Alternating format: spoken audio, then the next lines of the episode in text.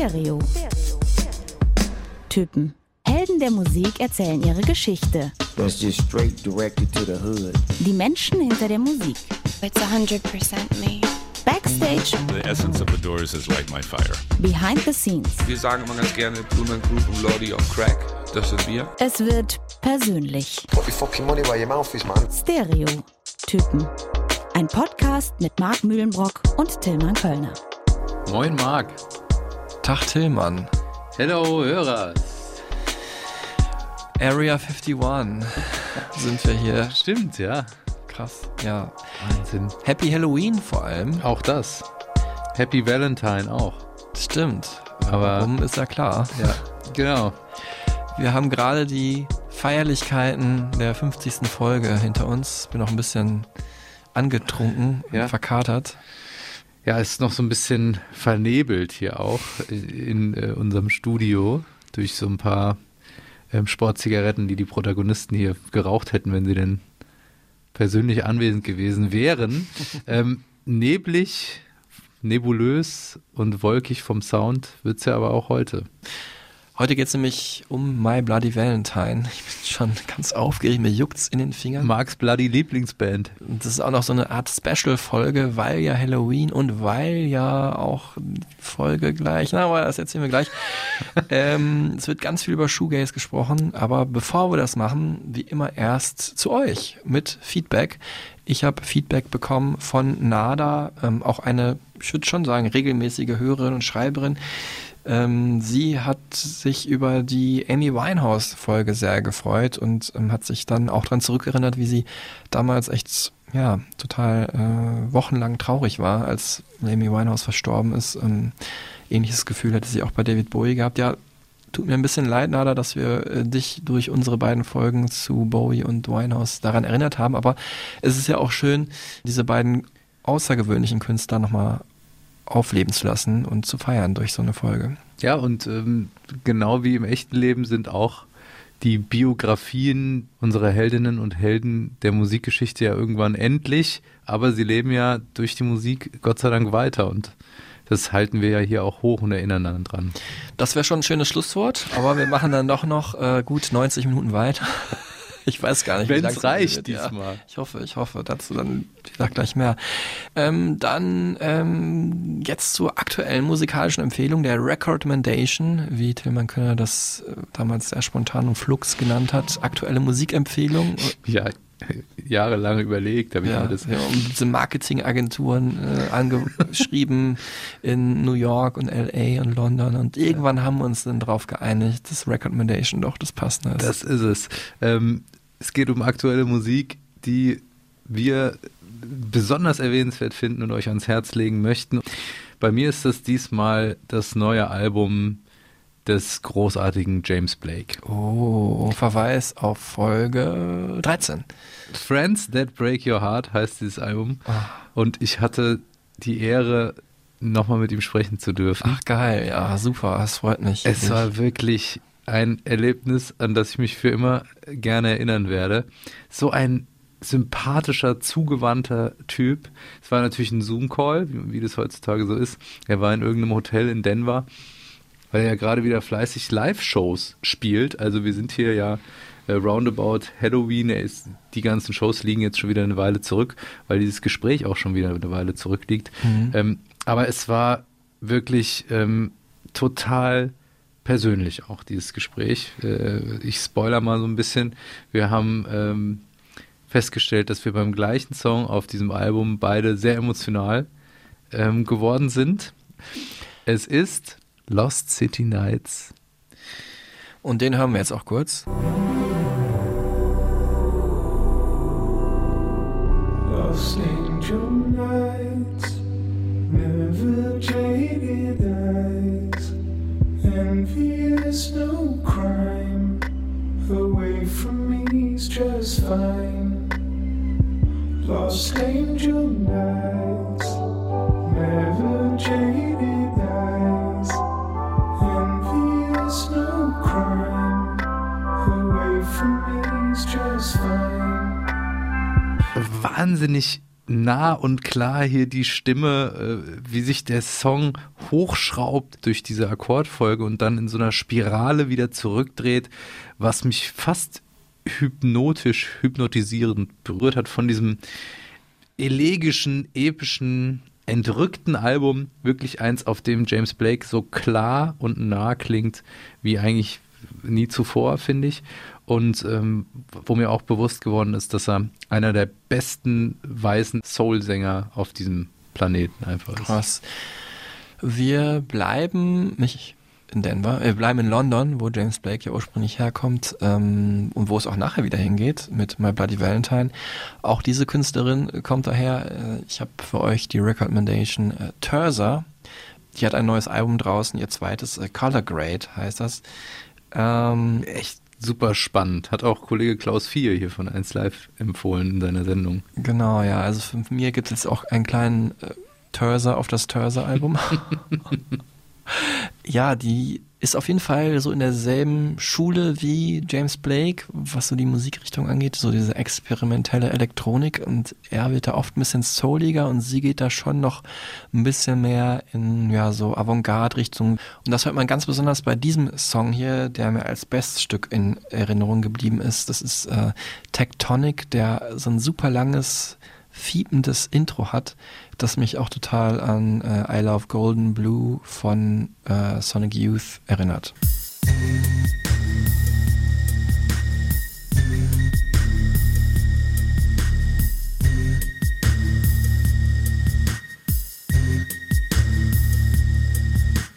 Close touch tips where our motions attract the meeting of our lips.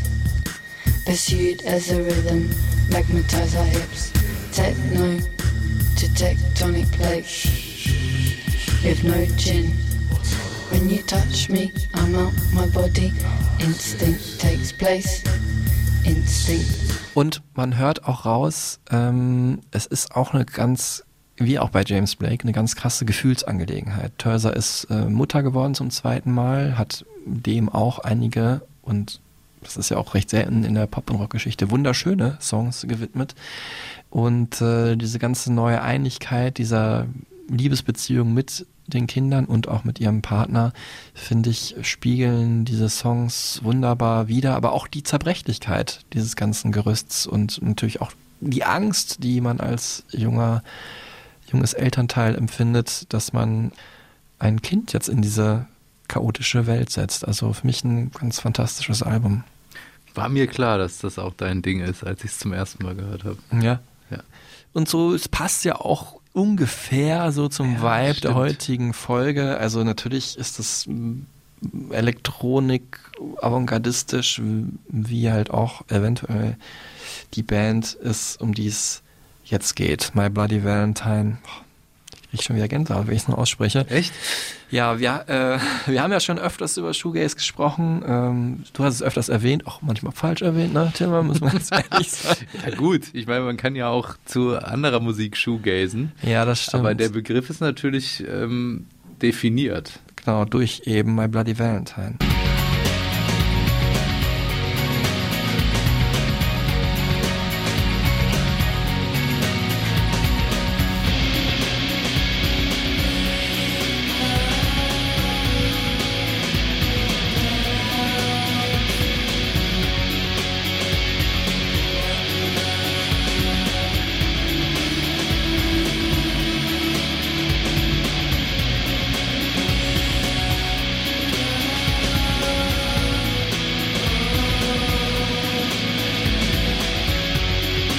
Dazu sagen, dass diese Folge ähm, ein bisschen anders verläuft als die meisten, weil es eben eine Live-Folge ist. Marc ähm, so einen Durchmarsch machen wird, weil du ein sehr besonderes Gespräch geführt hast.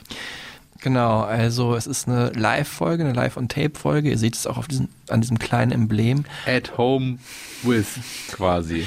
Genau, wobei es war natürlich auch in Corona-Zeiten ein, äh, ein Telefonat, ein Internet-Telefonat.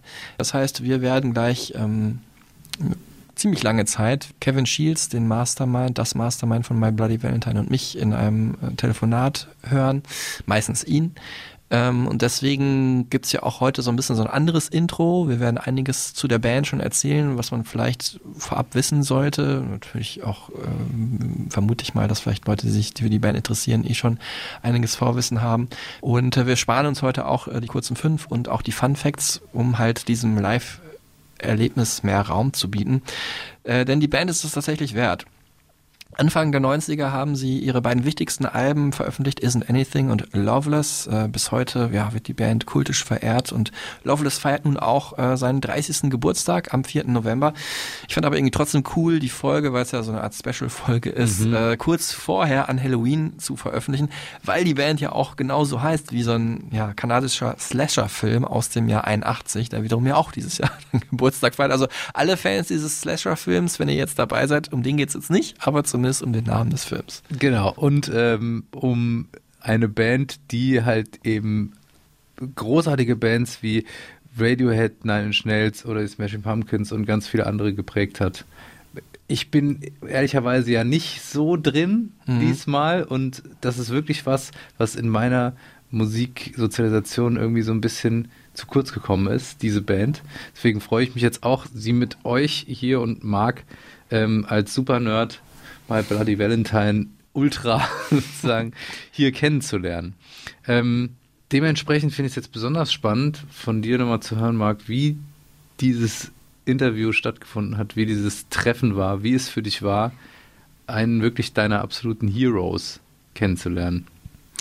Das war tatsächlich auch zufälligerweise kurz nach dem Valentinstag am 16. Februar diesen Jahres. Kevin Shields geht so ein bisschen als Eremit, ähm, Mhm. äh, gibt keine Videointerviews und lässt auch keine Fotos von sich machen, also nur Radio und Print. Deswegen habe ich ihn angerufen übers Netz. Das Label hat dann automatisch aufgezeichnet, weil er ist auch nicht so technisch bewandert. Sollte man eigentlich vermuten, ist er aber nicht, kann auch Ja. ne, nicht so richtig so einen Computer bedienen, was ich auch sympathisch finde. Der ist Ende 50, lebt isoliert mit seiner Frau, zwei Hunden und einer Katze auf dem Land in Irland, also Irish Countryside, ist ja auch irischer Abstammung ursprünglich, obwohl in New York geboren und die Band ja in London zu Hause war, lange Jahre.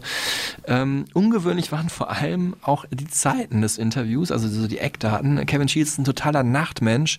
Das heißt, das Interview hat angefangen um 23 Uhr, was ich schon mal witzig fand. Dann hieß es, ja, du hast so eine Stunde Zeit mit ihm, vom deutschen Label aus.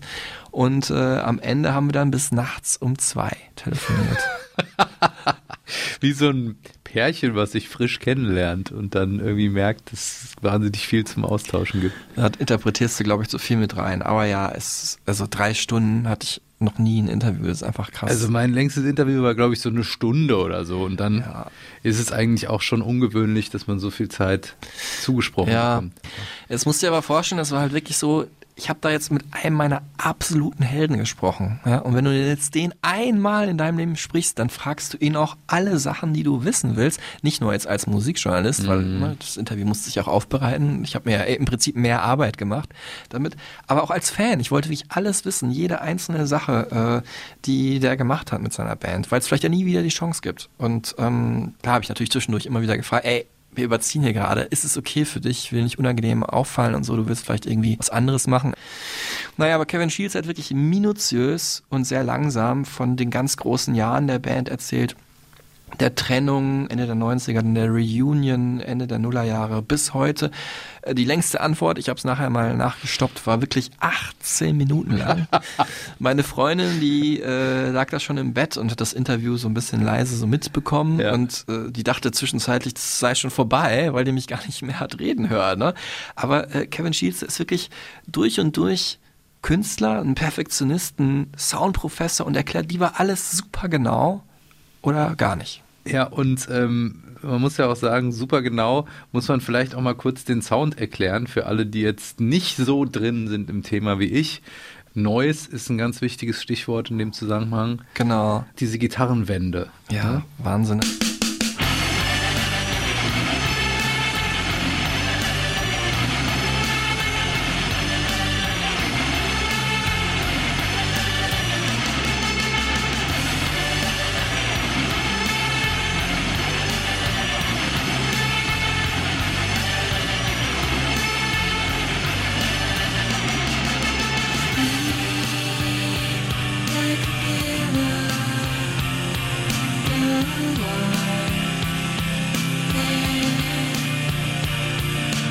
Das ist der, ja, muss man sagen, ikonische Opener vom Album, ne? Only Shallow vom zweiten Album, aber das ist so der Song, den man so ähm, beispielhaft quasi nehmen kann und auseinandernehmen kann, die Einzelteile, ne? Ja. Und auch so vom, vom Gesamtsound her einfach super ähm, exemplarisch ist für den Sound und die Anmutung. Genau, es ist wirklich ein durchgehendes Soundkonzept.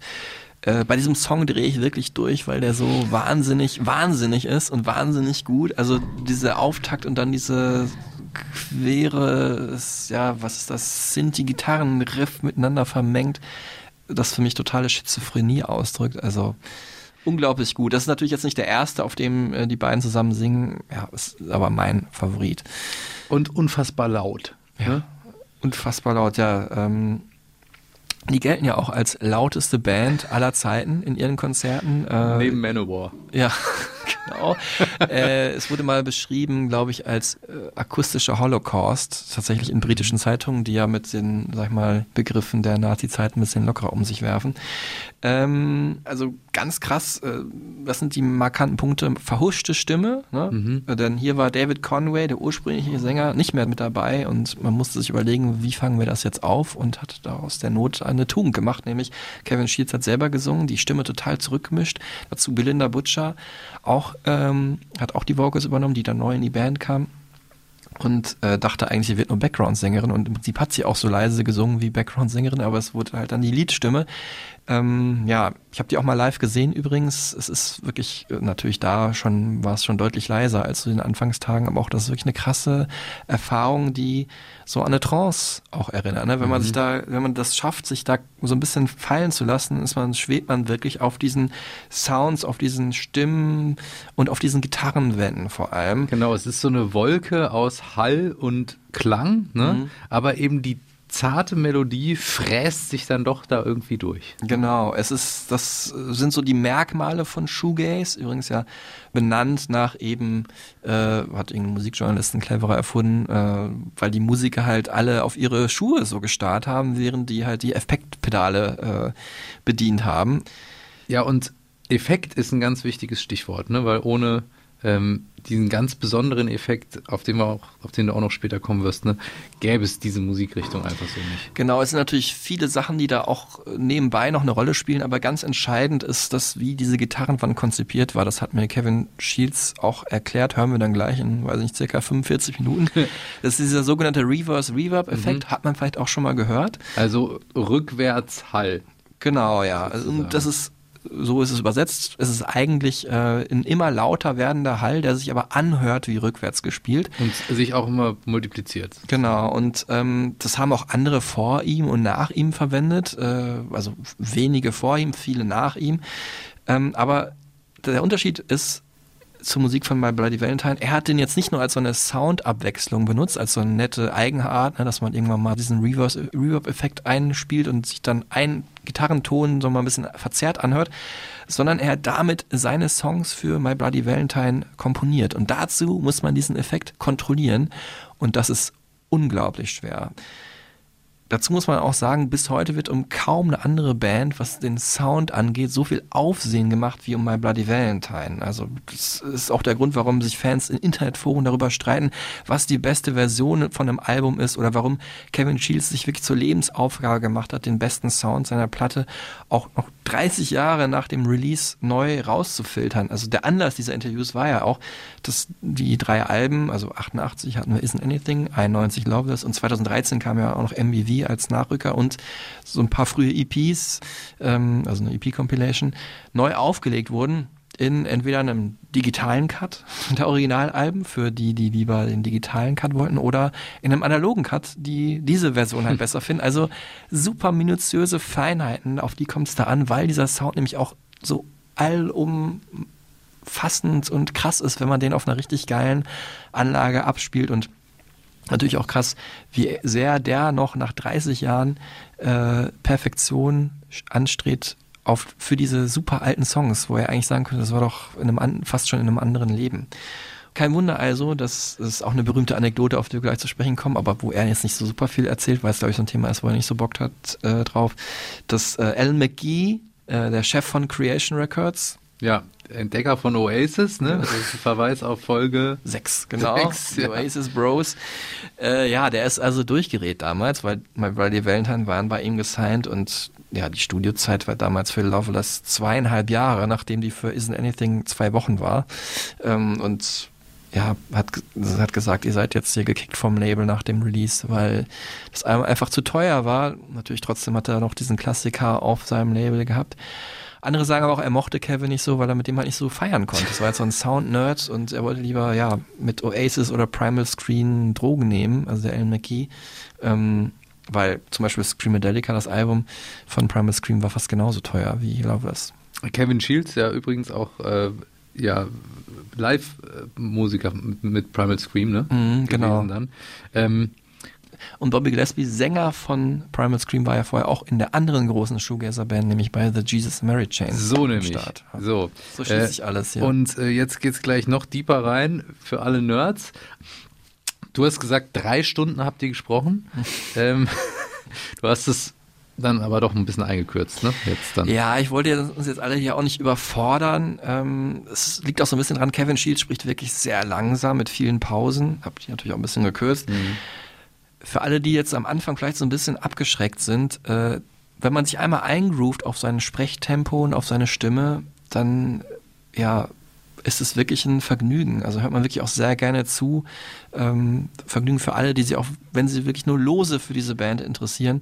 Fans werden ja eh dranbleiben, schätze ich mal. Und ähm, zwischendurch gibt es auch immer wieder zur Auflockerung ein paar musikalische Beispiele, die ich aber jetzt anders als sonst in Folgen nicht abnehme, logischerweise, weil äh, wir haben ja die uns nicht live angehört, Kevin und ich. Aber die in, den, in der Stereotypen Supertunes-Liste ja auch dann auftauchen. Genau, und ja. nachgehört werden können. Das Interview ist jetzt wirklich ein Live on Tape, also es ist etwas gekürzt, aber äh, ansonsten ist es also am Stück ungefähr gelaufen. Und ich muss persönlich nochmal sagen, ich würde mich wirklich freuen, wenn ihr dran bleibt.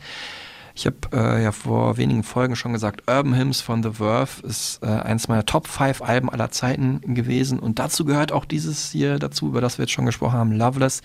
Also ich liebe wirklich My Bloody Valentine, habe die Band auch erst im Nachhinein entdeckt, weil ich damals noch zu jung war und lieben gelernt. Und ähm, ich würde auch sagen, weil Kevin Shields ist jetzt auch nicht so der nahbare Held, wo man denkt, dass man den immer mal wieder interviewen kann, muss ich wirklich sagen. Für mich war dieses Interview und diese ganze Erfahrung, auch dieses Telefonats bei Nacht wirklich ein Highlight meines Lebens. Wow. In diesem Sinne gebe ich ab an dieses Live- und Tape-Interview mit ganz viel Liebe geschnitten. Das Interview mit dem Kopf der Band, die mit Loveless eins der größten Alben der Gitarrengeschichte geschaffen haben. Also jetzt hier Anruf bei Kevin Shields irgendwo auf der irischen Countryside am 16. Februar 2021 um 23 Uhr. Hello? Hello. Oh, hi. Hi, this is Mark calling you from Hi, Cologne. how you doing? Fine, how are you? Hello. Pretty good. Yeah. Yep. so where do you where do I get you? Which town are you live in? I'm living in, in the countryside, actually, in kind of rural um, part of Ireland. Ah, Um, okay. Well, not too rural, but it's it's an hour or two outside Dublin. So, Um, for me, it's a lovely time of the day because I'm usually awake until like 2 a.m. or 1.30 a.m. Um, what what does Mm. your uh, day look like? You're also something like a night I'm pretty, yeah, pretty much, yeah. We because we are in the middle of the countryside, and it's we don't need to work at night. There's no nobody to avoid. You know, it's like when I used to work in London, I, it was nearly mandatory to work at night because it was the only time I could kind of have that space. You know, where it was there was an activity around. Um, even if it was in a studio, another studio, there'd often be another, you know, there'd be more than one room in the studio. So I, I just like that time where it's quiet. But here, no, we, we've, we've tried to be day, daytime people, but we always seem to keep on gravitating towards mainly working between four in the afternoon and four in the morning. Mhm. It's Um, when you mean uh, when you say working, do you mean like on Mm. music or on on I Mhm. don't know if you have uh, yeah. any work any work that we do actually but because we, like for example we just did um just doing the whole back catalog stuff we were- we were redoing all the artwork making it better and just everything that we, we all the work we were, we were lucky that the guy we were working with um, we kind of do it as a together, basically. Um, he also likes working at night, so we were often working at five in the morning. You know, um, even six, seven. Um, so I got a dog beside me, deciding to get trying to get comfortable. But um, basically, um, yeah, I, I don't know why, but I always tend to gravitate towards the evening. How is it for you after all these years listening to uh, the music again? I mean, I could guess some artists don't even want to listen to their old music, or is it totally Hmm. easy for you to revisit this music, or has the vibe of It's- it it's a- changed in all these years? It's a different experience all the time for me. Um, I don't listen to it for huge periods of time, you know, and then when I do, it's like revisiting it and hearing it in a new way all the time. And sometimes, especially with "Isn't Anything," I'm, I hear it and I think it sounds crazy raw sounding, you know. And I have to remind myself that's that's what we wanted, you know. That's that's what we were aiming for.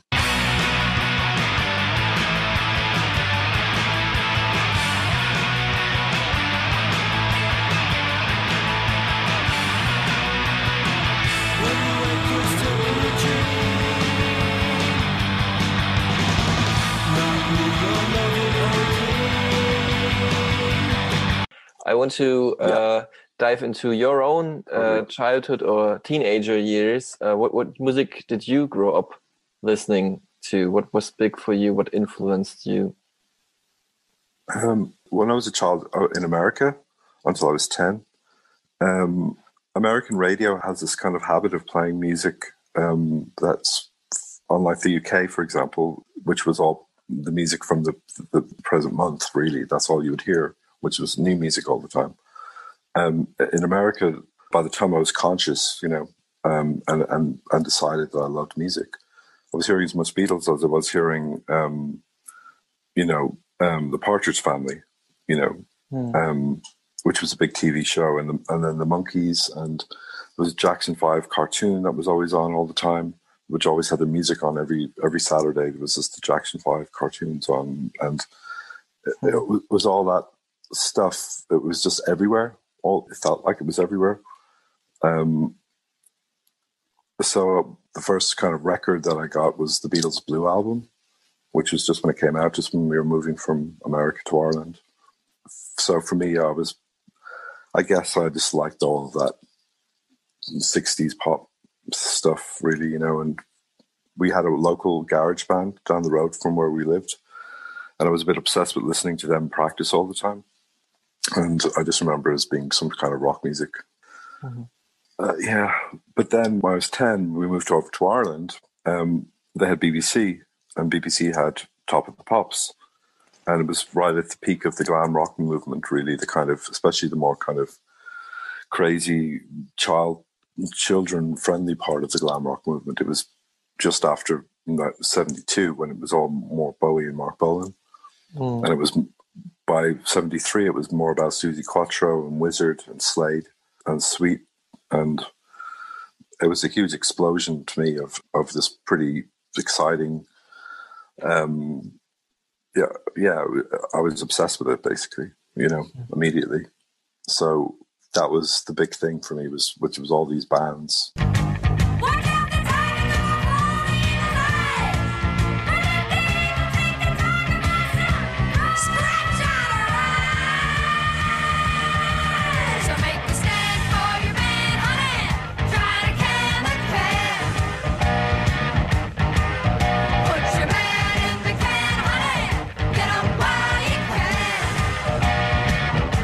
kind of got a little bored with music as it got more boring by 75. It got really boring. And then I wasn't that aware of punk until more like 77. Um, and seeing bands like the Buzzcocks on Top of the Pops. Um, and then discovering the Ramones on that TV show in 78. It was just around that time when I was becoming 15, 16, that kind of time between 78 and 1980. That's when I really discovered punk music and post punk music, really. Um, like when I saw the Ramones or something, you know, I saw them and that was just unbelievably powerful and loud um, and crazy.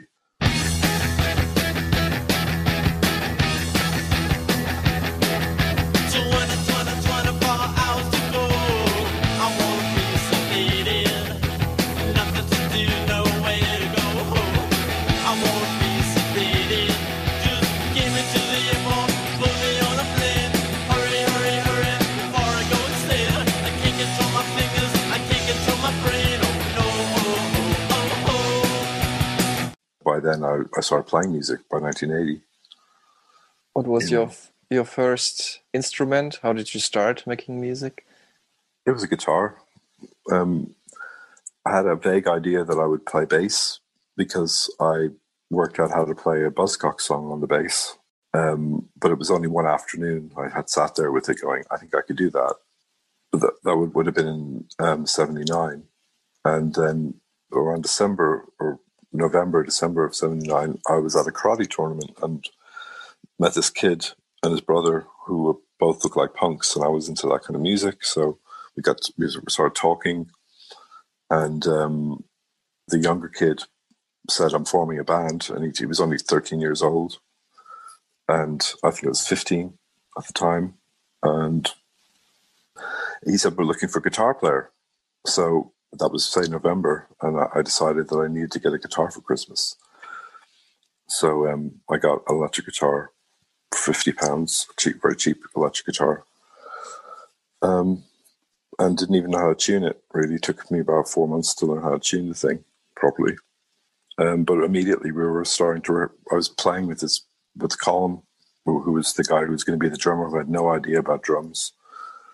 Um, and this child, basically, you know, who was thirteen, and his big brother sitting around who's seventeen, a bit old, a couple of years older than us, with a BB gun all the time. So it was very funny to be firing at us. And um, that was the beginning, pretty much, of all that. That's why I play guitar because I was asked to, basically. Which belt did you have in karate? At the time, I was only orange belt And now? in Waterloo.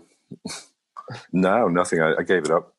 I, I, karate wasn't really good for my knees, and uh, I got into a thing called Wing Chun, which is a Chinese martial art, Mhm. um, and I kind of did that a lot longer. Mhm. Uh, from Dublin, you moved to uh, the Netherlands and Berlin, and then to Mhm. London. Um, why did you leave Dublin in the first place, and what was living in these different places like then? I probably know Um, that Berlin was a bit wild back in those days. Yeah, Berlin was a very interesting place, but um, we we basically we were in Dublin and we, we we just thought you know we need to get out of here.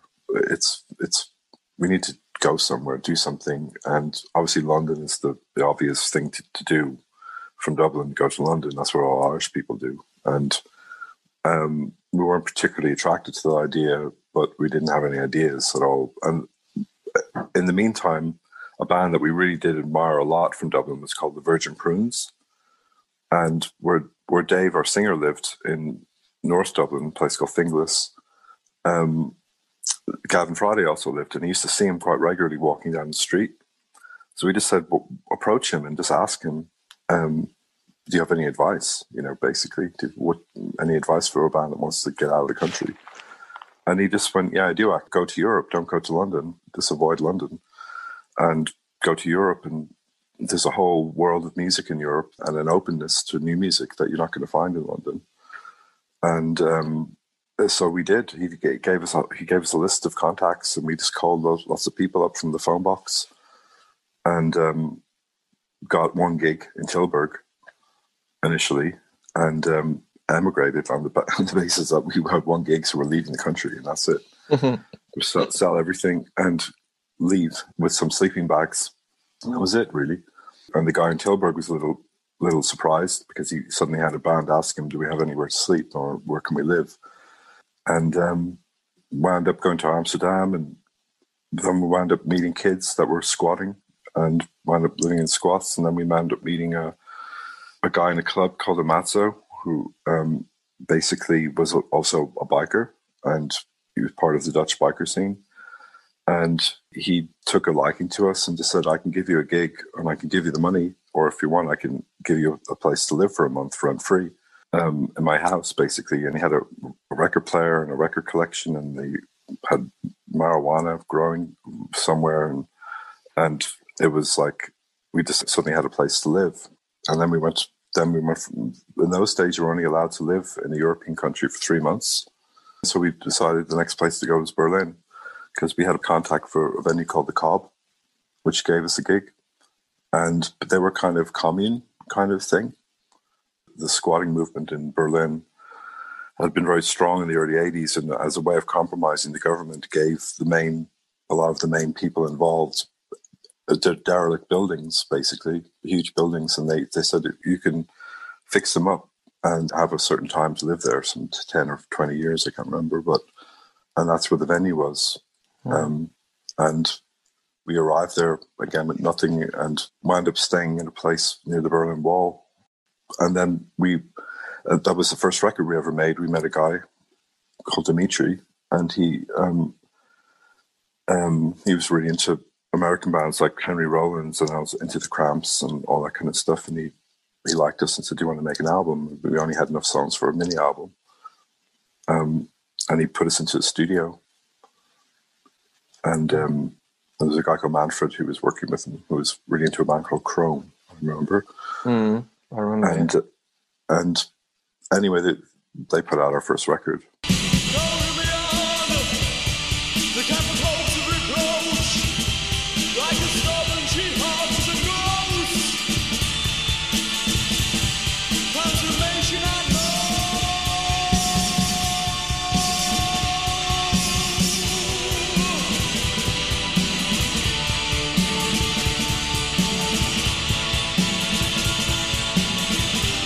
It was a kind of a, a mixture of an underground scene mixed in with the fact that both in Germany and in Holland was a kind of a policy that bands would get paid a certain amount of money.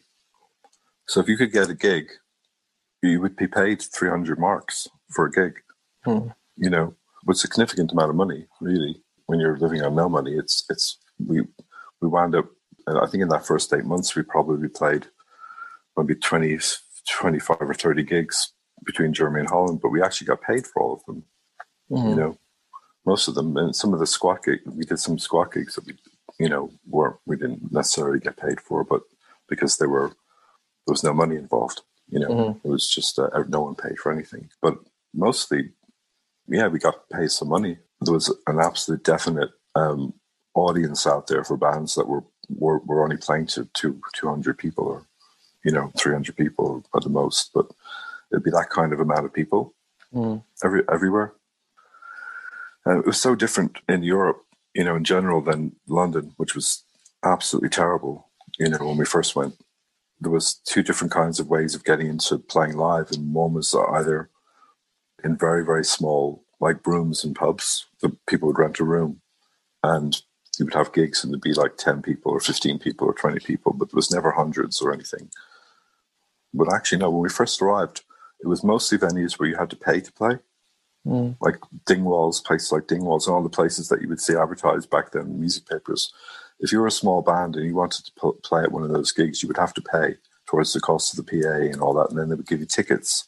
And if you sold enough tickets, you can get your money back, which you never would, you know. Um, so we we never really did much of those gigs, and um, I guess what I mean is that the music thing for us was was in Germany and Holland for all of '85 and '86.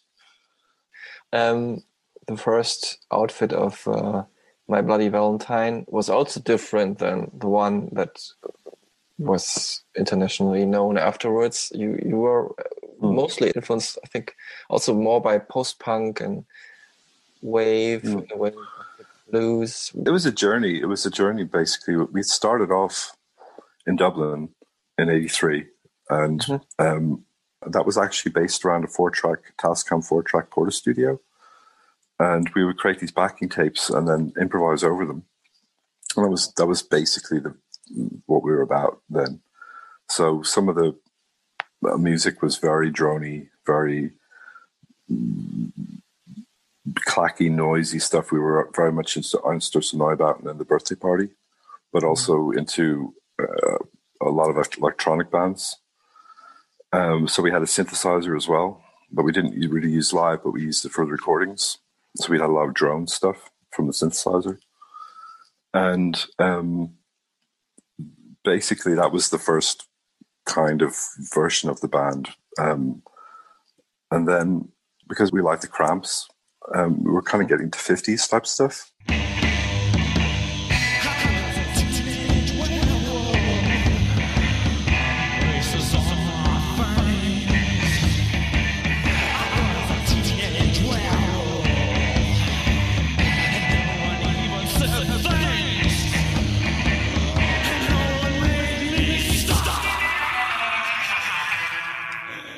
Was something kind of kind of fun and kind of it was the time of the 80s where everyone was getting very clever very funky very um getting into high production values.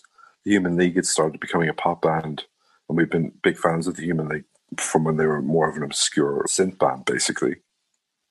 And um anyway the point was that uh, music kind of started becoming kind of more garagey and more kind of 50s more kind of mentality coming in.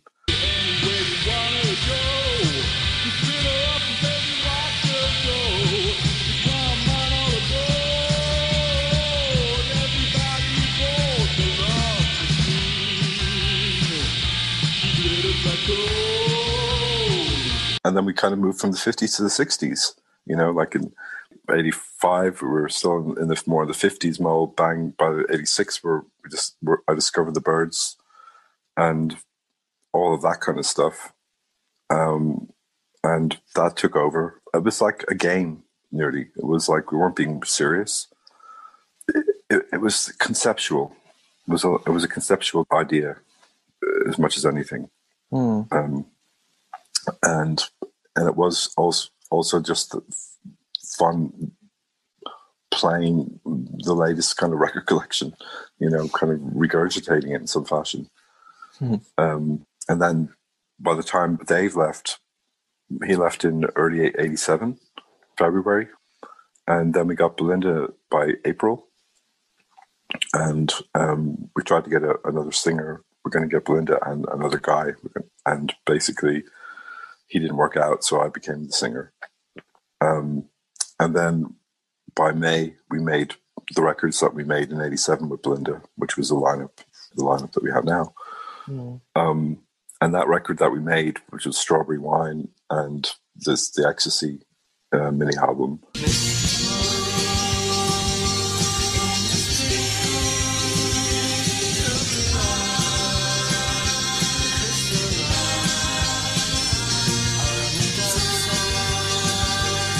Strawberry Wine stuff is quite deliberate, um, but the Ecstasy thing was just something we literally threw together in a week uh, in the studio on the basis that they didn't want to put out the EP without uh, some other product, a mini album or something, or an album. So we said, "We'll make, we'll try and make a mini album." So we did. We just did make this thing up in a week, and then pretty much two, two or three months after we did it, we're like, you know what, that that wasn't very good, and we don't. That, and we're playing it live, and we're like, it just doesn't feel right. It just feels, it doesn't feels right, you know. And there was a, a sense of rejection. The concept's dead. It's over you know? Um there's no more concepts. And around that time creation saw us live and said would you like to come to the studio and record a record? And um, we're like sure. And the record that we made was made realize ep and that that was the first time of just making it again for fun but without a concept around it there was only some fundamental concepts for me which was not to use effects in certain ways and um, things had to be up very upfront or very total. Like they couldn't be half mixed bit of an effect here on top of this or anything like that. It was very specific kind of things that I felt um, like putting a strong limit on everything, but at the same time, it opened everything up to a whole new way of thinking.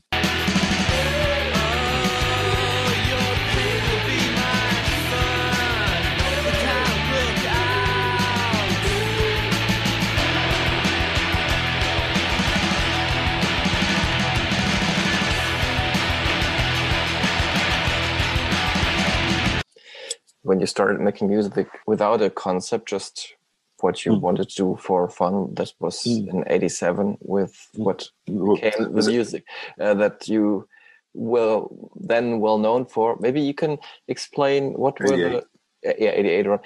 what were the sorry what were the key parts of that music concerning the sound of the instruments? And did it involve a lot of technical tryouts and trying to find that sound or was it all No, intuitively?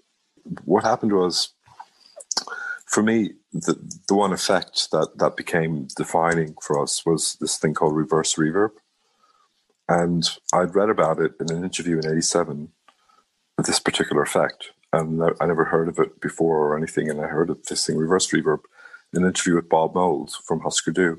Mm. He was stating that he that the Edge from U2 w- was given credit for the first person to use this effect. And um, but in fact, he had used it with Husker Du before anyone else had used it. Because Bob was really into studio stuff and whatever. But anyway, and I just read about it. And the record that we made in '87, Strawberry Wine, and the and the Ecstasy thing, I in fact used this effect, reverse reverb, on everything. It was just my new toy, and I was like, "Oh, this is different. It's a bit a bit like reverb, but a bit like delay." And um, I, I put it pretty much on everything. It was on all the sounds, jangly guitar sounds, and everything. Was just that that was the that was my effect, you know.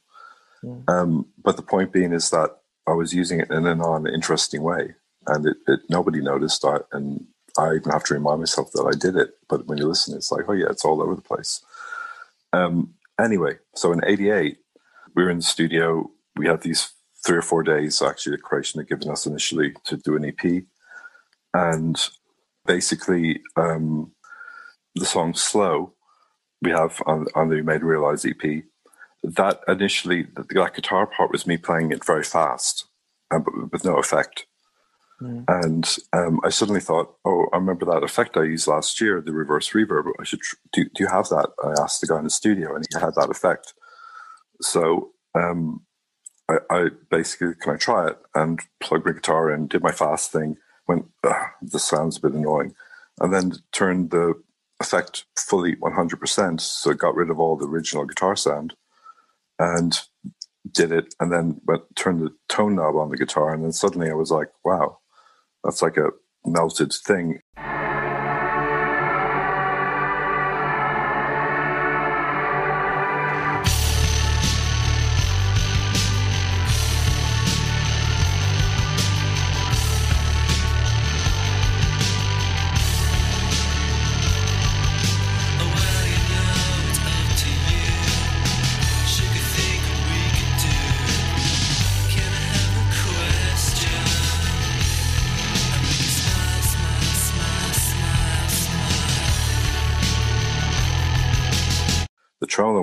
Guitar, um, basically, uh, I could make it like a tape. You know, it suddenly it was like things I heard in samples, and I didn't feel like I was playing guitar anymore. I, th- I was just making a sound or a thing. Yeah, it happened just all in the course of an hour, really. Um, going from playing it completely differently, fast, and, and then suddenly an hour later, I'm doing this other thing with the tremolo arm. I, I noticed this unusual quality where it was simultaneously close to you and far away. And I found it really fascinating because that's what I was kind of searching for is this closeness. But at mm-hmm. the same time, otherness that you heard in a lot of rap music, a lot of the samples that they were using and the way they used the samples was very, you didn't know what you were hearing. You didn't know what, especially Public Enemy, all this, the way they, the way they created a lot of their hook lines and stuff was done by just jamming to a DAT machine and then sampling the good parts, you know. Um, it was very, um, and repeating it in a way that your brain is just like, I haven't heard anything like this before. So that effect gave me a, a sense of that quality, you know. I didn't think I was plugging into a reverb unit to make a, a reverby sound in my head. I felt I was doing something had a different energy to it. Hmm. Amazing.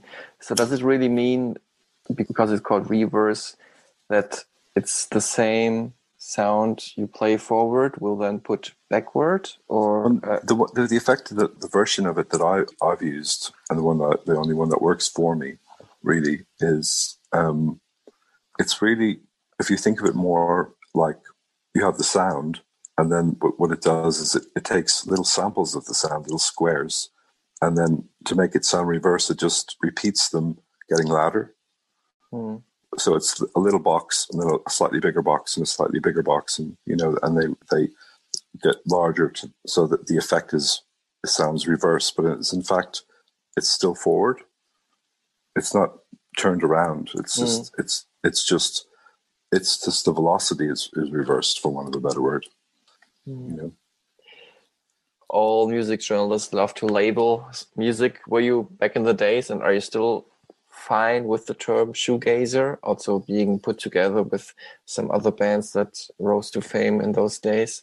Yeah, I mean, the context is that when we came out in 1988, um, that idea didn't exist in anyone's mind.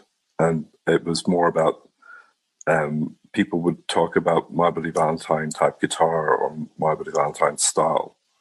And that term lived from 88 until around 1990. And I think the shoegazer term came around 1990. I'm not really sure when it came, but it was around then. It wasn't, wasn't before. Um, in the meantime, most of the bands that you, people associate with shoegaze all also arrived around 1990. And so there was a kind of a two year gap. I think Lush had a record out in 89. Um, but mostly there was a there was a kind of a gap between what we were, did then and with all those bands that came out. And initially they were called the scene that celebrates themselves because they were all hanging out with each other, partying together all the time around Camden. And during this period, we were in the studio making Loveless. And we knew a lot of the bands personally. Um, and we, we knew a lot of them as some of them as fans of ours. Um, and they were on average like four year, five years younger than us in general. So we just felt distant from it. We didn't feel like we were part of them in a way. Mm. And the, the influences that those bands had, a lot of them were influenced by our basic thing. Um, they were they're like fans, whatever you want to call it. You know, they were at our gigs or whatever. But they were also individually all had their own. You know, uh, like uh, immediately when people going, "Oh, that's a bit like you," and I was going, to me, it sounds more like the Cocteau Twins. You know, or it sounds more like Jesus and Mary Chain meets the Cocteau Twins, or you know, or Siouxsie and the Banshees, or The Cure. I could hear all of these bands really strongly, and you know, uh, as, as a big influence on what you call the shoegazer bands. Um, and we did feel quite separate from all that, really. Um, and we weren't even called the shoegazer band up until more later on. Like even in '91 and '92, we were still called um, the band that killed shoegaze. Actually, when we did our tour in '91, it was like the, the NME had a headline. You know, this is the band that killed shoegaze, and we weren't even seen as part of that thing because that was that was a specific generation group of people. Um, but slowly but surely, you know, it, it, it, became one thing, you know, and we were seen as part of it, and you know, and then now for how many decades, you know, of different bands doing their thing, and it's all wherever it lives, you know, in people's minds. Hmm. How would you? I mean, coming to your live shows, uh, which hopefully will sometimes soon be uh, yeah. again be uh, on tour. Mm. Um, how would you describe your live show to somebody who's never been there? The effect of volume, especially, and and and, and the sounds that you make. Well, you know, we have been very loud during the made realize middle part, which would with a very long bit that people have noticed.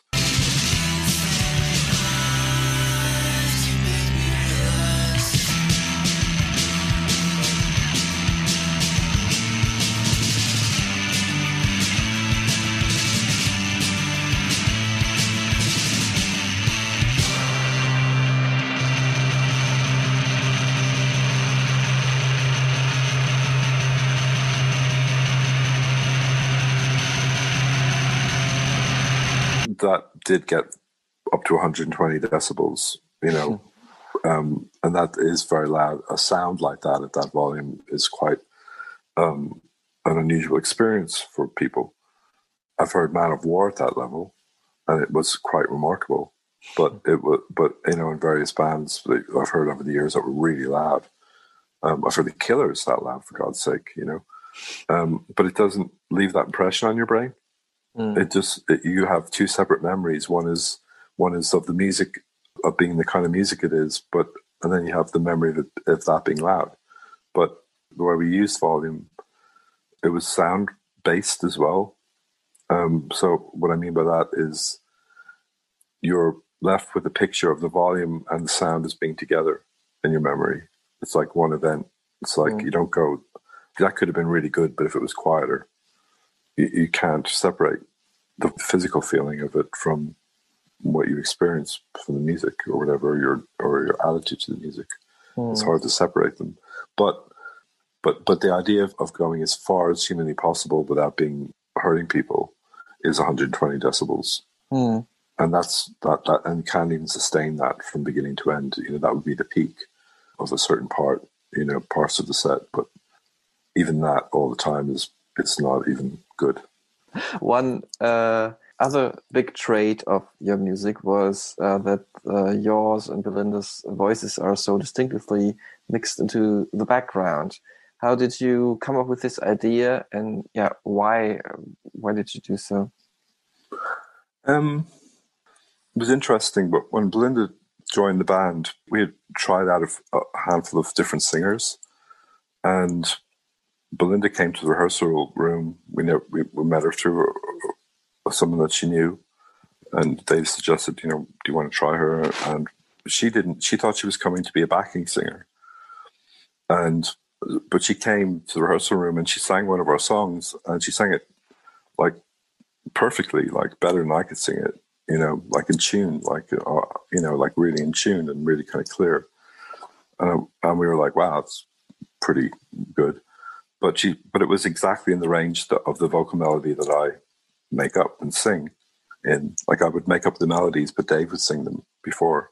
But I was making up the actual melody myself. You know, so it was in my whatever pitch or key I was into. And Bilinda was immediately really comfortable in that key, I guess, for want of a better word.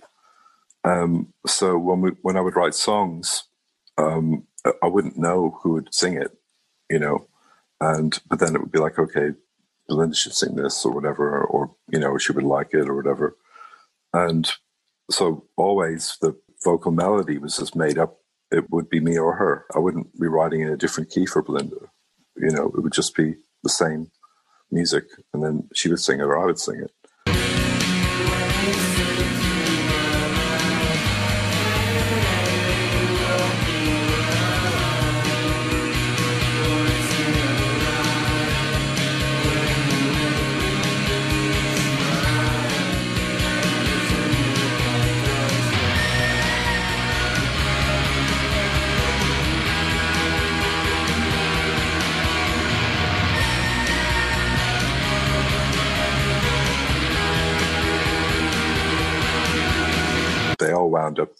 To be the same, you know, same.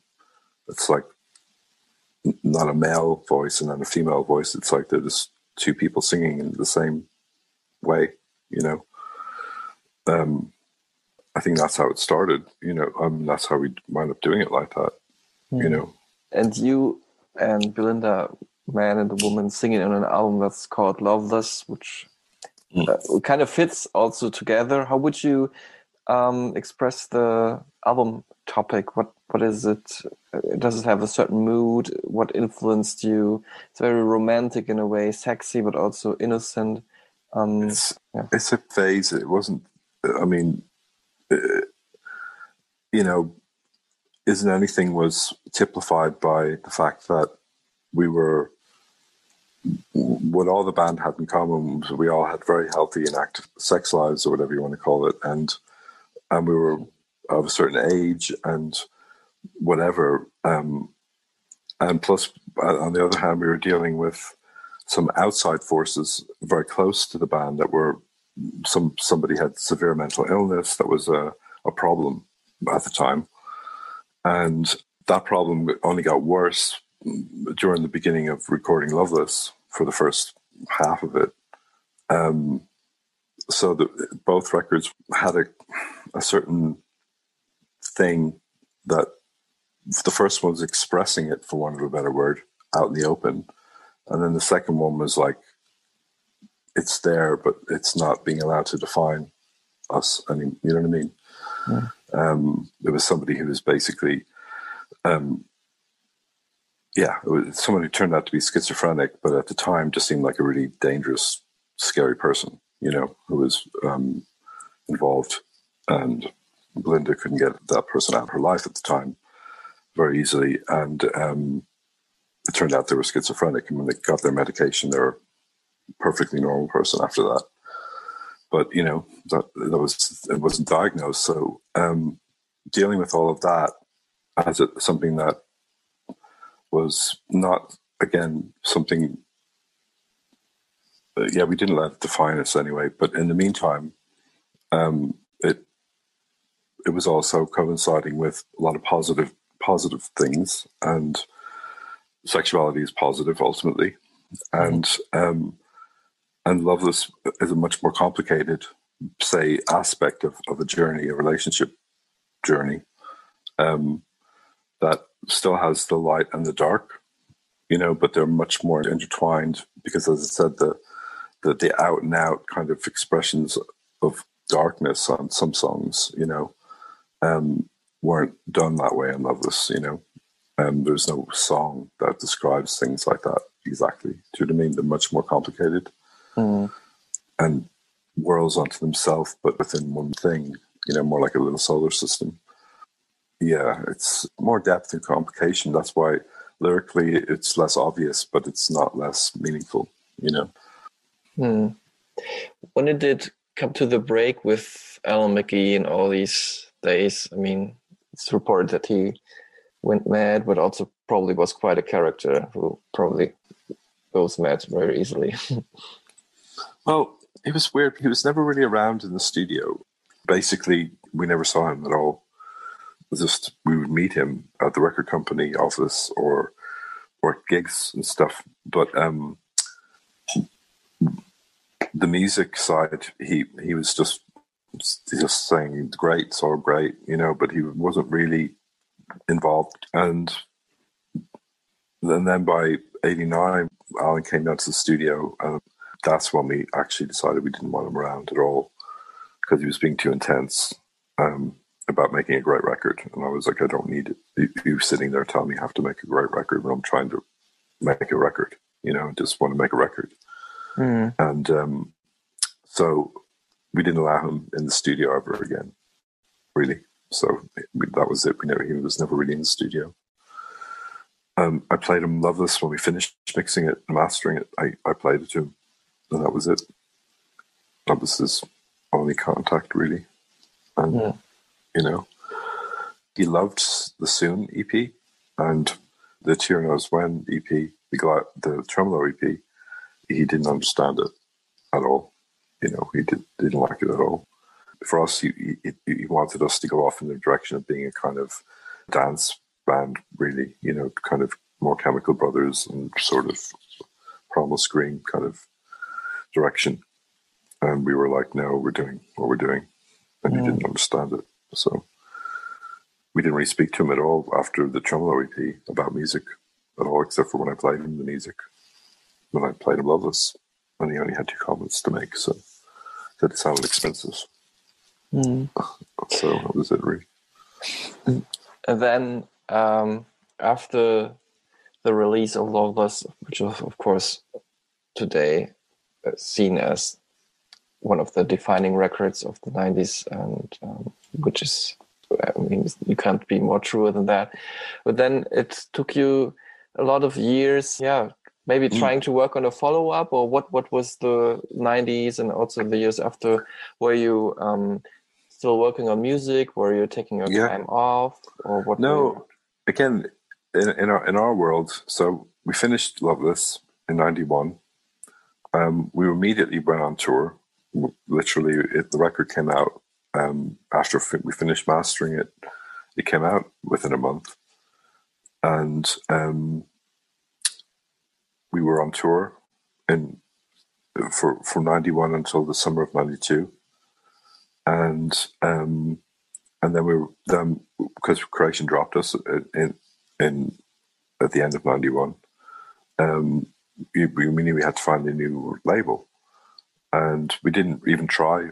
You know, we got a lot, lot of offers and people interested. We had like every uh, every major record company actually, and um, and most of the bigger independent companies, and um, and we just didn't deal with it really until we finished touring Um, partly, I think, because we wanted to be very independent and we didn't want to feel that we had to do a deal. So, which was sort of a bluff, really. You know, we didn't really have any money, but um, anyway. So between ninety, the end of ninety two, and the beginning of '93, we got a record deal. We did a deal with Island Records, and we found a place to build a studio. And we actually built a studio from early 92 till, or sorry, 93 till the summer of 93. And then we had a problem with the studio. And the, the desk was basically completely had a huge manufacturing fault. Hmm. Um, and we fought with them all the way until the end of 93. And by then, we finally ran out of money the, from the record deal that we did. And so suddenly we were in this mode of kind of crisis, kind of like, what are we going to do? Are they going to, you know? And they were like, okay, we'll give you enough money to live on every month and we'll help you get rid of this desk and get a new desk. Well, and we got, we basically got our money back and they helped lend us the money until we could, um, we bought a new desk basically. So, so that's basically a stupid story, but instead of, you know, we built our studio instead of starting to record, we were suddenly in a battle, you know.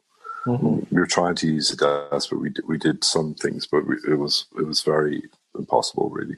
We, and um, anyway, um, so by '94, we finally had a, a working studio, and it became clear that the band was basically had run out of a certain kind of energy or something was was wasn't right.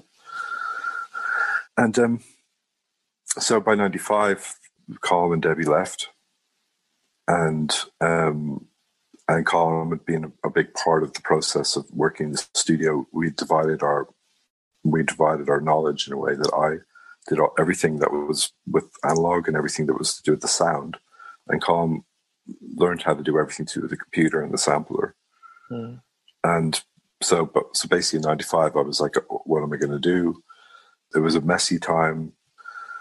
I think we all turned 30, and we are just like, I don't know, whatever it was, but we just, you know, just a, a real sense of moving on. And it was so we didn't fall out as people. We just sort of were like, this isn't working. When Colm left, he still stuck around for about three or four months, Hmm. uh, trying to help me work, you know, because I couldn't operate the computer stuff. And um, and then in '96, um, when Colm was fully gone, I finally found an engineer who would teach me how to use everything, and he did. I could use the computer and the sampler and everything, and line the tape machine up and do all the stuff. And I was like, I'll do it all myself. And then he, I, I asked him, actually, would you mind being my engineer? And he was like, okay. And so I, I, started working with engineers again. And then that's when I recorded all the beginnings of the MBV album. When I had, I went work with two different engineers in that time, and um, and I recorded basically the the basis of the MBV album, which is the essentially the the basic parts and the the main guitar part a lot of the songs, but not any overdubs or vocals or drums really. I just Mm. program things I did with the computer. And um, I was experimenting a lot with rhythms with the computer and creating uh, weird drum loops and stuff. And um, I kind of liked what I did, but I also didn't really like it. You know, it just sounded a little bit weird and mechanical. When I decided to finish the record, because of the theme of the record and the feel of the record, I really liked. And, I, and there was a lot of good tunes or melodies on it I liked, and, and and some of the guitar sounds I really loved. And I was like, I really this should get out there. Um, and then we I redid the drums and added Colm to it, merged it in with what I programmed, and you know made it much more solid. And then recorded bass and all the guitars, and then did all the vocals, and you know made it into a proper record.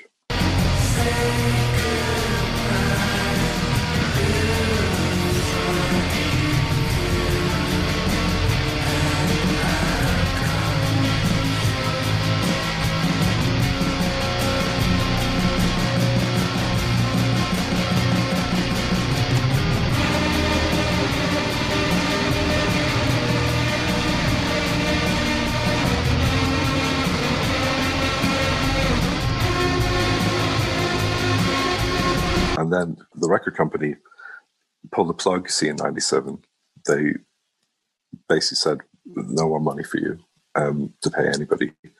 So I was sort of suddenly in a situation where I had nobody um, to work for me for like I couldn't pay them. Um, and then for a non-musical reason, all the band um, wound up together in a pub. We, we'd always been friends and always hung out, you know, whenever the opportunity arose. And um, we were all sitting in a pub together, and this is in 2006, yeah. And uh, uh, coincidentally, um, while I was doing the remastering, Coachella somehow heard about us, me somehow doing something, and said, "Would you like to reform and play at Coachella um, for a lot of money?" You know, and like a crazy amount of money. You know, at the time it seemed, you know, like a huge amount. It was like three hundred and fifty thousand pounds or dollars or something. But at this point, there was no idea about the band getting back together, and I just said thank you, but no, we aren't doing that. Um, and then when we were together, I just told the band, I said it's quite funny, but we were actually um, offered um, this crazy amount of money to reform, and um, and we'd always talked about playing together again in some way, and especially Colm, you know, it was always like, "I'm not playing with you anytime soon," and um, so I just said, you know, it's there. That's that is possible, you know, and then we decided to just reform in 2007, Mm. and um, instead of taking the money from Coachella that year, which then doubled and tripled nearly, um, we just decided to just start in London, you know, where we'd really come together in the first place. And was it uh, in a way sad at one point or frustrating or depressing even that these songs that you did in 96 have been lying around for such a long time? What, what No, in my head, what, what I thought was because three or four of them refused to leave my mind. That that uh, and strangely, I, I hadn't really recorded the, any vocals for them, but I had the vocal melody from when I first wrote the tune uh, on a cassette. You know, so I, I knew the melody. I couldn't forget them, um, but I thought the record was kind of. It felt like a record that would be a mini album, maybe, or I, I thought I would finish it as a side project. That's what I thought. I felt. I thought this is going to be a side project. I'll finish because it's the songs are too good just to leave them disappear forever. Um, and mainly because I was being haunted by them. Even you know they wouldn't they wouldn't let me go. Um, I remember talking to my mother. My mom was going, "What about that record you were making? You should just finish that and put that out." You know, and I was like, "No, no, no, that's old. I can't do that. I'm not going to come out with an old record as a new record." You know, it, you know, I was like, "That's completely out of the question." But then when I listened to it, I realized that some of the things that, like the song "Nothing Is" and stuff, I remembered why I did all that, and the reasons were the same, exactly the same in 2006 as they were in '96, even even more actually.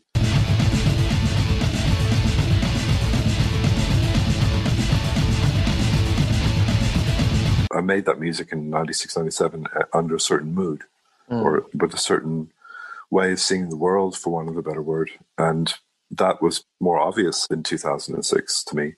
And I was like, actually, this record is it's an album, you know. Um, you know, there was more material than just what, what came out as the album, you know, but it was like 16 or 17, I think it was 17, yeah, 17 or 18 Mm. different pieces of music. Um, and I, when I heard it in one go, I was like, this is totally an album. And also, I thought I should actually do this now. It, I shouldn't wait. This it it kind of feels more like the mood is more strong now than it was even when I first started it. It was more real because it it, it was uh, the record was under done under the mood of kind of the end of something. It was something over and um, I, I could kind of see. I I grew up in a, an era when the idea of of the climate and the ecology and and like animals going extinct was was a big was actually quite a big subject really, um, and also nuclear war and all those kind of things. And we kind of the world seemed to forget all that somehow in, in the eighties and the the mid nineties. It was like it was going towards this positive place, but it was positive about money and success and you could see it was a big illusion, you know, really. Um, and so for me, around 96 and 97, to me, it was very clear that, in fact, all of this is an ending, really, not a not a continuation. It's a definite ending. And, and, and there's going to be pretty ominous, stressful things ahead, you know, and times. But I also had a sense of that's also giving birth to something new so it's not an apocalyptic way of thinking or anything like that. Like the Mayan calendar thing, the interpretation by American uh, researchers and journalists or whatever that the Mayan calendar was the end of the world was just a, a, a mistake, you know, an interpretation. Of, there's, there's not ever an end. It's just a change. You know, maybe for maybe we can go extinct and all that, but but we won't even know it because we'll be gone. You know what I mean? But in our story, it's just a change story, you know? Um, anyway, so that was a big part. I could see that so clearly. And, um, and the record was that thing. It's sort of nearly nostalgic or it's lamenting something, or but it's also still and it's also positive and waking up. And it's also dark, you know, uh, as in something something is not right at all you know? Um, you spoke about that there were even more songs uh, from the 96 97 sessions. Um, is there some and this is probably the fan interest mm. question number one is there mm. some new music in the making? Are there still songs left around from that or from other sessions that you would at one point release? Um, there's two or three right, that will definitely come out in some form because they're also kind of interesting, you know, kind of things. In the same way as on the EPs, I've put, you know, songs that we wouldn't have released at the time because we didn't like like them for mainly because of the vocals, mm-hmm. mainly or or some because they were the, the master tapes were lost and all we had was rough rough mixes and they did, weren't very good. But in the end, we put them out, you know, just because from I know from a, when I hear them, I'm kind of going, I'm enjoying them for what, for the good parts of them, and I'm thinking, well, people might as well hear it. You know, it's it's it's not going to do any too much harm if people hear something that be hated that doesn't sound so offensive with time. Mm. You know, mainly the vocals. You know, mm. usually the vocals. I'm like, oh my god, I can't put that out. you know, so but they but you know we put a few out and people didn't didn't didn't hurt them too much. So. And when do you think will you put them out? The old things, oh, mm-hmm. God knows. I, I, I, have no idea. I, mm-hmm. I think this revisiting that I just did for the remastering, to be honest with you, has produced a couple of things that people haven't heard before mm-hmm. that will find their way out there soon.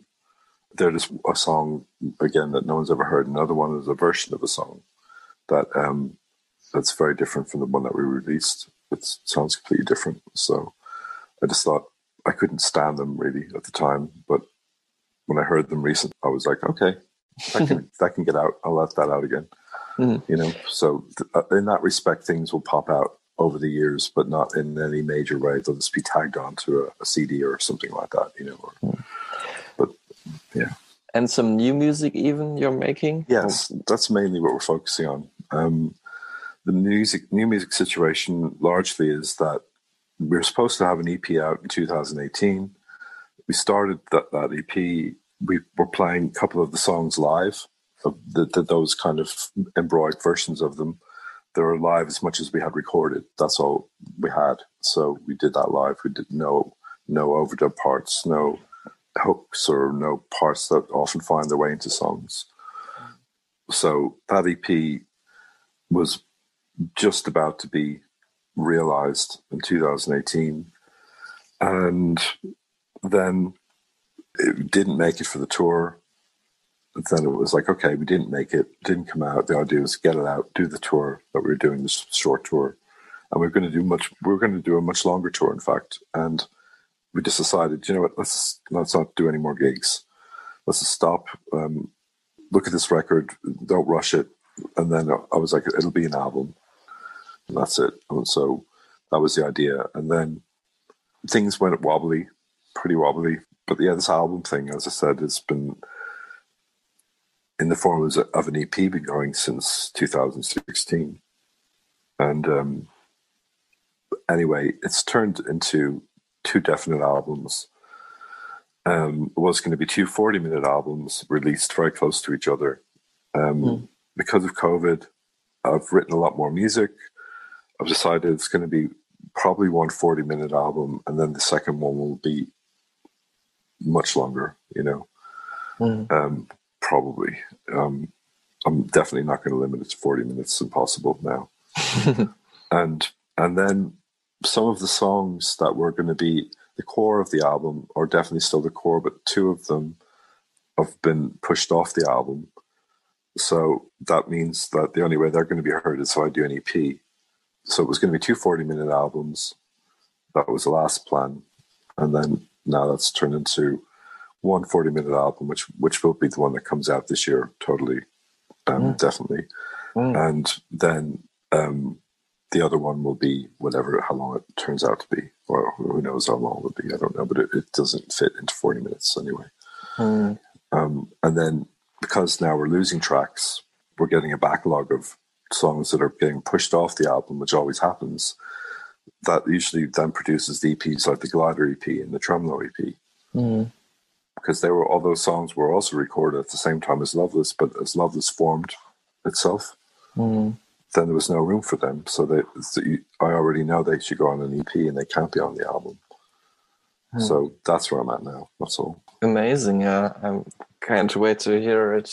Um, when you listen to today's music, or even maybe we could say the music of the new millennium, do you then still see the influence My Bloody Valentine had on especially guitar music?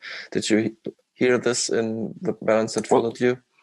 Well, you put it like this: when we were doing what we were doing initially, people found it strange. A lot of the qualities that, that are accepted in all kinds of music are, are I think music's developed not linearly after us, it, it develops just as if we didn't exist.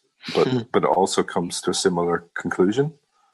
like for example, if you listen to a lot of modern electronic music, or especially club kind of techno music, where they have a, an awful lot of pitch bending, everything going, everything's bending all over the place.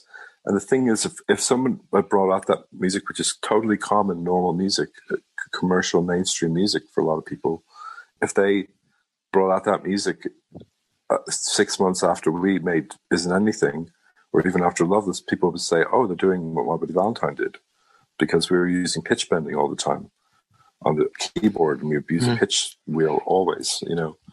And that was just our thing. And I don't think anybody who's doing that now has any clue about who we are. you know, they're doing it because they discovered it themselves in the computer and it just formed as a form of making music. It's now it's completely normal. Um, and it's normal now to have vocals that aren't loud. You know what I mean? Like we were always like, why are your vocals so quiet? And why do you sing like that? Why don't you sing out loud? And and now it's like even in hip hop music and and all sorts of music, people can sing anyway. You know, they can be whispering. They can have big pop stars like Billie Eilish and never shout once. You know, and um, I know what you mean by like guitar bands. Of course, there's plenty of bands out there who I go, oh wow, they're, they are really copying me here. You know, like I'm not going to say who they are, but it's some quite popular bands in America, particularly, and they're playing the guitar just like me. You know, they're using the tremolo arm, and and I'm like, yep, that's what you do. It's it's a kind of okay version of something I did, and it's uh, it's of course only a compliment. You know. Mm. Okay. Um, wow, that's it. we talked for quite so long time. How long is your day still now? Do you, uh, I mean, do you go to bed now or? No, I mean I'll probably have some dinner now, and then Really? um, yeah, yeah, feed my dogs, Yeah, I will go to bed now. I think two o'clock is my time. So you you have a couple of hours still. yeah. And uh, thanks very much for this great amount of time of talking to me and telling your story. Amazing. Um, and uh, Well, good, good. Thank you for for being. Um, it's always good to talk to someone who knows about us, our history, and things. You know. Oh, my pleasure. I mean, okay. Thanks very much, Kevin. Have a great day, and uh, All right. maybe sometimes talk to you in person. Yeah. when all this is over. Yeah.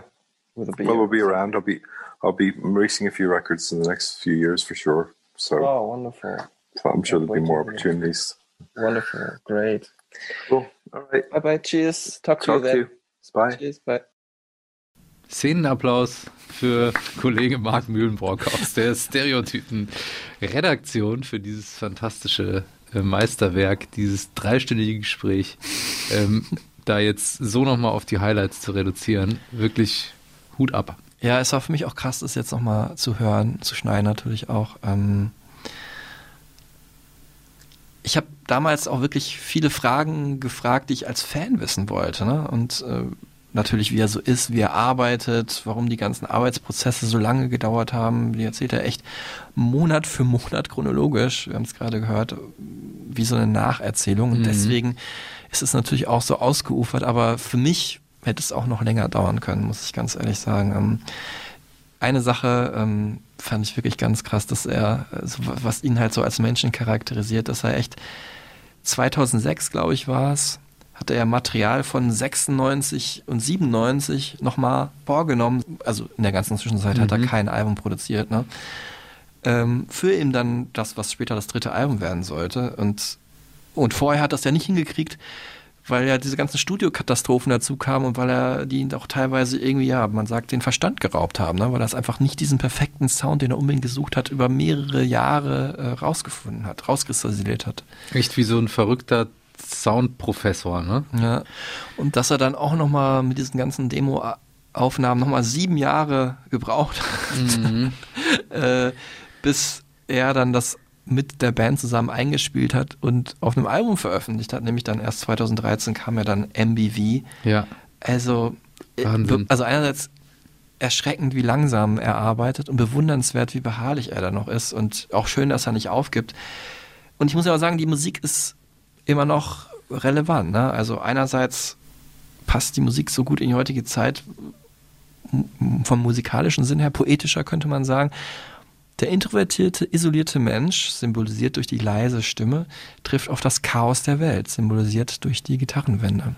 Das hast du aber jetzt sehr schön gesagt. Dankeschön. Und das, das äh, Spannende finde ich jetzt, war ja vorher nicht so drin, aber jetzt, nachdem ich mich mehr mit der Band beschäftigt habe, wie eingängig eben die Melodien sind, Mhm. ne? die sich so in den Gehörgang so einschleichen und man so einen Song hört und sich denkt, hä, ist das jetzt, was ist denn das? Da muss ich genauer hinhören irgendwie, ne? Mm, Ja, krass. Ist, man entdeckt auch immer wieder was Neues bei den Songs. Und Stichwort Neues, das war natürlich für mich, das als letztes noch gesagt, ihr habt es gerade gehört, aber ich will es nochmal auf den Punkt bringen, damit wir alle nochmal genau notieren. Er hat versprochen, dass was Neues kommt. Gut, das heißt nicht so viel. Meinst du jetzt Neues oder Neues? Neues, Ah, das ja. deutsche Wort Neues, das heißt nicht so viel bei My Bloody Valentine. Ne? Es wurden schon öfters Sachen angekündigt, die erst Jahre oder ein Jahrzehnt später rauskamen oder mehrere Jahrzehnte.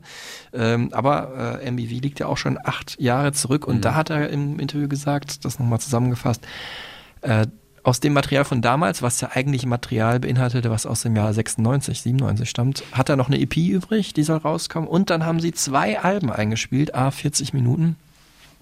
Dann kam aber Corona und dann haben sie gesagt, äh, jetzt haben wir My irgendwie- Bloody Corona, ey. ja, scheiße, jetzt äh, kann wir erstens nicht einspielen, aber dafür habe ich jetzt noch ein paar mehr Songs. Das heißt, das eine wird wahrscheinlich 40 Minuten sein und das andere soll sogar noch länger werden. Und dieses eine Album soll sogar noch dieses Jahr rauskommen, also dieses 40-Minuten-Album. Aber wie gesagt, da würde ich jetzt nicht drauf wetten unbedingt. Es wird aber auf jeden Fall neue Musik geben. Die Frage ist nur wann. Einer äh, wacht auf jeden Fall jeden Morgen auf und denkt sich, vielleicht ist es heute soweit. Ich google immer schnell. Nein. Guckt mal eben. Äh, guckt jeden Tag, ob es da was Neues gibt. Marc kann es auf jeden Fall kaum erwarten. Ähm, in diesem Sinne, vielleicht jetzt passend zum Abspann dieser besonderen Folge, Only Tomorrow.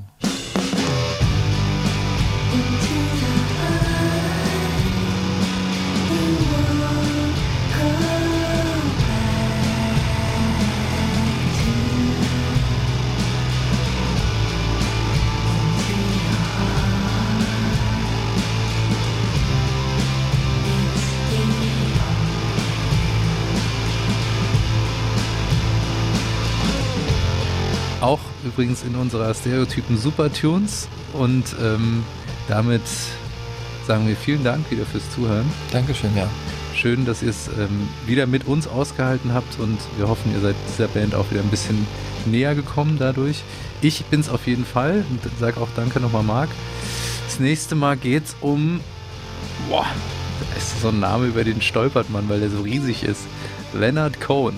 Wahnsinn, ne? Also nach der Band mit dem melancholischen Sound jetzt der große melancholische Poet. Also ich freue mich auch wahnsinnig auf diese Folge. Wir müssen jetzt erstmal wieder Akku laden nach so viel emotionalem Output. Auf jeden Fall. Äh, lasst uns Herzen und ähm, Sternchen da. Schreibt uns, wie ihr das hier findet. Äh, wir freuen uns und äh, sagen bis zum nächsten Mal. Tschüss zusammen. Danke fürs Zuhören. Ich bin jetzt auch ganz emotional erschöpft und bis zum nächsten Mal. Ich freue mich wieder. Tschüss.